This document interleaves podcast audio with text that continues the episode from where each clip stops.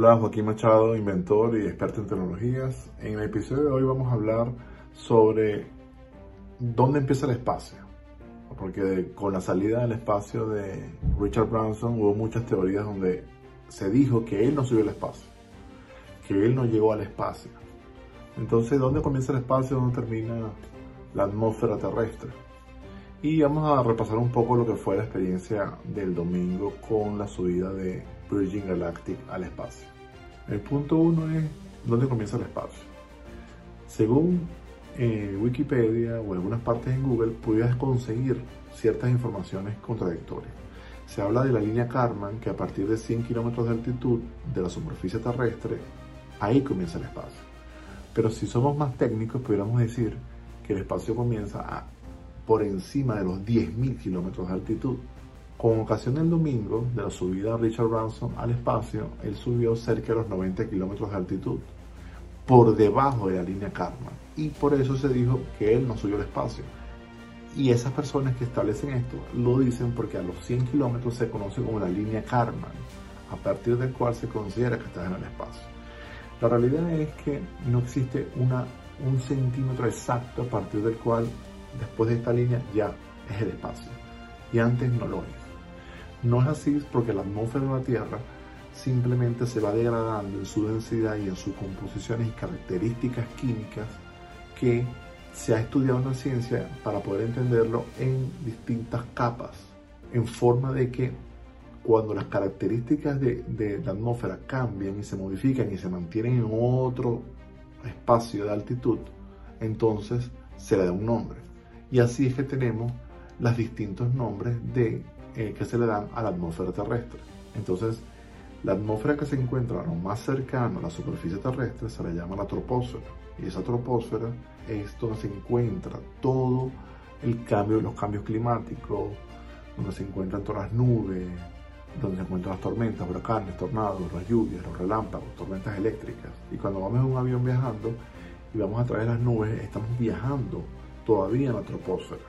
Pero cuando tomamos un avión y nos vamos de aquí a, a Hawái, el avión alcanza una altitud, normalmente son unos 44, 45, 46 mil pies de altura, supera los 10 kilómetros más o menos en el cual se termina esta troposfera y empieza la estratosfera. En la estratosfera no se da este cambio climático, no hay estas nubes, estas composiciones, es mucho más ligero el aire, no hay oxígeno prácticamente presente, entonces se viaja mucho más cómodo. Luego de la estratosfera, entonces viene el siguiente nivel, que es la mesósfera. Y la mesósfera se alcanza una vez que tú superas los 50 kilómetros de altitud. Y los 50 kilómetros de altitud, entonces entras en un tipo de atmósfera donde la atmósfera tiene otras propiedades distintas y donde se dan otros fenómenos atmosféricos que no se dan en las atmósferas más inferiores. Y esta, esta atmósfera entonces se mantiene hasta que alcanzas la siguiente, la termósfera, que normalmente la termósfera arranca entre los 80 y los 100 kilómetros.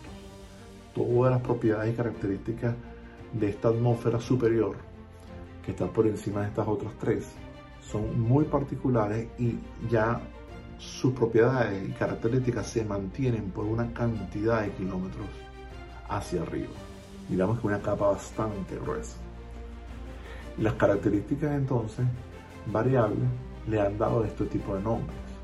Y aquí podemos dedicarle toda una cantidad de explicaciones a esto, más fáciles que lo puedan buscar eh, en Google y defina si quieres saber un poco más de cada tipo de estas atmósferas. Entonces, se definió que la línea Karman era esa línea a partir del cual se alcanzaba el espacio. Es decir, esa línea a partir del cual, si superabas esa altitud, estabas en el espacio. Y se definió exactamente a los 100 kilómetros. Sin embargo, esta transición de una atmósfera a la otra, de la mesósfera a la termósfera, esa transición que te da esa propiedad de estar en el espacio, no sucede exactamente a los 100 kilómetros, es más o menos variable. Simplemente la línea Karman es un criterio. Pero por ejemplo, cuando un piloto quiere recibir sus alas de astronauta y ser llamado astronauta en NASA, se considera no la línea Karman, se considera un valor más bajo. Todo piloto que supere en altitud más de 50 millas de altitud, más de 80 kilómetros, se gana el título de astronauta.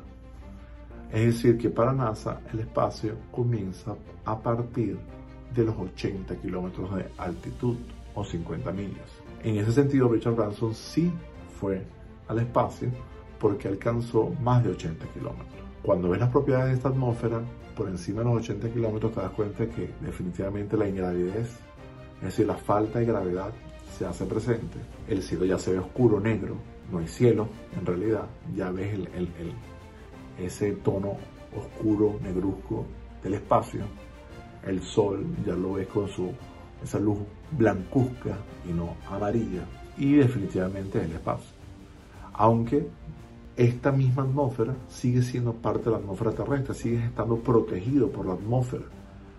Simplemente estás mucho más alto. Técnicamente no estás en el espacio. ¿Y dónde empezar el espacio?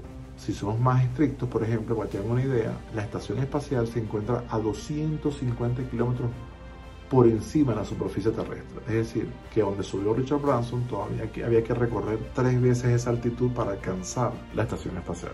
Y aún así la estación espacial está súper bajo, porque los satélites, por ejemplo, de Starlink, de Elon Musk, se encuentran mucho más altos. Se están colocando mucho más arriba que la estación espacial.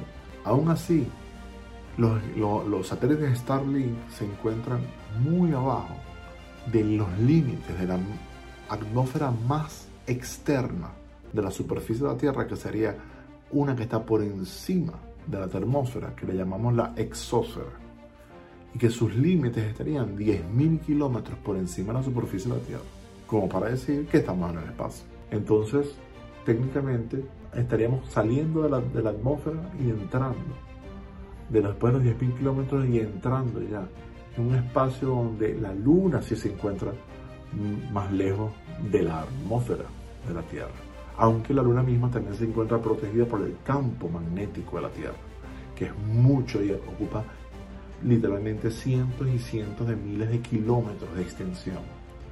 Y es el gran protector del planeta, el campo magnético. ¿De, ¿De qué? Del viento solar, de las radiaciones solares que llegan a la Tierra. Es como un filtro que filtra que la radiación no entre con tanta potencia, sino no habría vida en la Tierra.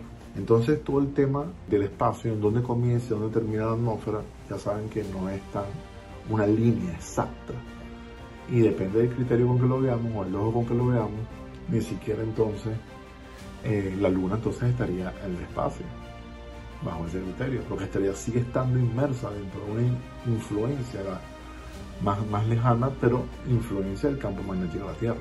Entonces, si lo viésemos ese ángulo, si lo vemos el ángulo de la atmósfera, entonces no está en la termósfera. Quiero dar este ejemplo porque es ayuda a comprender que no es una línea divisoria. Obviamente también se habla de esto porque Blue Origin del señor Jeff Bezos, que va a subir al espacio el 20 de julio, así estaba planificado, está diciendo que va a subir por encima de la línea Karman y que ese es donde comienza el espacio. Entonces de allí también viene eso porque hay una competencia comercial del espacio dirigido a ver quién está en la delantera. Y es algo que entonces se ha estado hablando también con ocasión de la venida al espacio próximamente de Jeff Bezos. Ahora volvamos al día domingo, cómo fue la experiencia de la subida de Richard Branson y fue un exitoso viaje. De hecho, Elon Musk estuvo allí presente acompañando a Richard Branson y algunas otras personalidades no tan conocidas, pero sí en el, ámbito espacial, del sector espacial, acompañando a Richard Branson, que definitivamente es un visionario porque es el que originalmente puso esta visión de una era espacial comercial. Y Virgin Galactic es una de las empresas del grupo Virgin que es la que dedica al espacio, y la visión es que Virgin Airlines, que es la aerolínea de, Richard Branson, iba a convertirse un día en una Space Line. Es decir, se iba a convertir en una Space Line y esa Space Line, es decir, una aerolínea espacial, era esta división de Virgin Galactic. Y con la subida del domingo, oficialmente Richard Branson y su compañía pueden decir que son la primera de Airline, se ha convertido en el primer grupo con una Space Line. ya que tienen y venden boletos para que las personas puedan subir al espacio. Y mucha gente ya tiene boletos. Cosa que si te interesa concursar para ganarte dos boletos para tener la experiencia de subir al espacio, revisa en este canal y en la descripción te voy a dejar la información donde puedes ubicar y participar para que tengas la posibilidad de ganarte dos tickets para ir al espacio con Virgin Galactic. Entonces básicamente, ¿cómo fue el viaje de Virgin Galactic? Bueno, primero no fue con un cohete que salió como va a salir Blue Origin el, próximo 20 de julio, si salen en, en tiempo, porque a veces los cambios atmosféricos y las tormentas que llegan hacen que tengan que posponer un calendario de lanzamiento. Pero si sale el 20 de julio, va a salir un cohete, como salen los cohetes de SpaceX. El método que utiliza Virgin Galactic es otro muy distinto. Básicamente la nave espacial va pegada a otro, a una nave nodriza que no es espacial, pero que la tiene atada a esta nave espacial y cuando alcanza ciertos 30, más de 30.000 pies de altura, suelta la nave espacial que se enciende y alcanza el espacio. Luego, esa nave regresa y retorna, lo cual mientras está en, esta, en este punto más alto donde entra esta ventana del espacio, sus alas se retraen y se convierte como una cápsula para mantenerse un poco más de tiempo allí y sustentarse, y luego se prepara para el reingreso y extiende sus alas para que en el ingreso sea el, adecuado. Regresa como un avión y aterriza perfectamente. Eso lo hace un vehículo reutilizable, mucho más económico porque gasta mucho menos gasolina de lo que gasta un cohete de Blue Origin o de SpaceX para poder levantar el cohete hasta el espacio. Este está usando un avión que ya le da una ventaja mucho más rápido y, y lo vemos en el video de la experiencia como fue. Y lo segundo es que este es un método destinado no a ir a visitar a, la Luna o ir a Marte, no, sino es un método para que se puedan hacer viajes espaciales alcanzables para la gente en sus costos de ticket y que sea una experiencia que todo el mundo quiere tener, un momento en el espacio. Y ese es eso es a lo que apuesta Virgin Galactic. Y definitivamente demostró que es posible. Veamos el, veamos el video de lo que fue el resumen que se ya se presentó hace dos días de esta experiencia. Durante el día domingo, la transmisión en vivo, hubo momentos donde no se veía claramente por eh, interferencias en la transmisión de la señal, pero todo estaba grabado, siendo grabado y luego fue transmitido, todo perfectamente. Más o menos algunas cosas sí las llegamos a ver bien, otras no, pero en este video posterior obtuvimos la, el video correcto. Ahí se ve Ahí se ve el avión antes de ser despegado. Y se enciende. Fire, fire. Una potencia que va incrementándose de manera muy rápida y en menos de un minuto alcanza, supera la velocidad de sonido dos veces.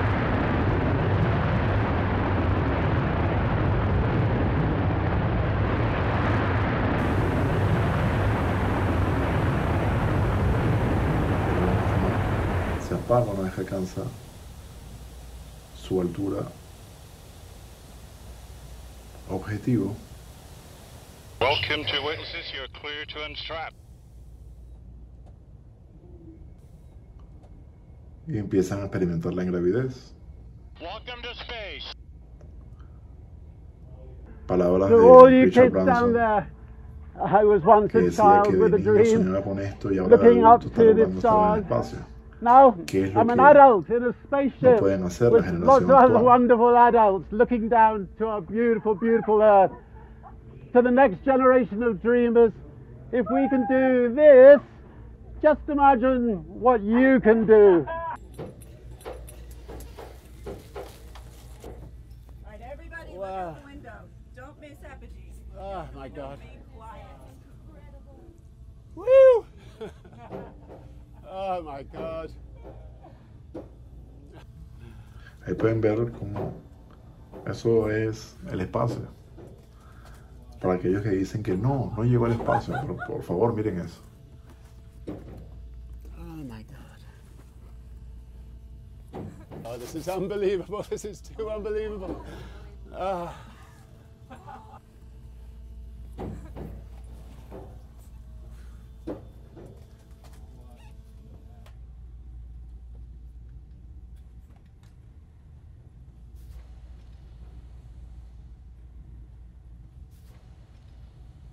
La curvatura de la Tierra no se ve tan pronunciada porque todavía estamos muy cerca de la Tierra.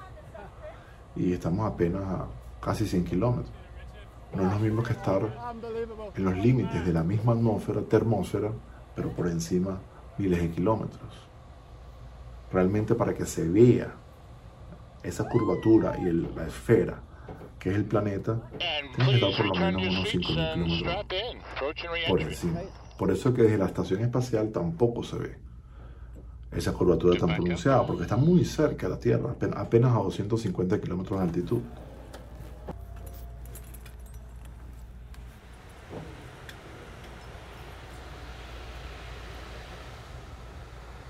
Luego fíjense que el retorno ya regresa y se convierte en un avión. De manera muy sencilla retornar a la Tierra. Estos cohetes normalmente los lanzan en cápsulas. Esas cápsulas se abren y normalmente caen en el mar, en unos paracaídas, y es mucho más engorroso, mucho, es mucho más complejo el, descenso y no es, no es tan agradable. Ahí puede ver en el video que definitivamente hay un logro en Virgin Galactic haber creado un sistema de subir y bajar del espacio friendly, totalmente amigable y regresar como un avión sin necesidad de lanzarte a que la cápsula caiga en paracaídas al mar, como lo hacen todas las subidas del espacio en, en cohetes.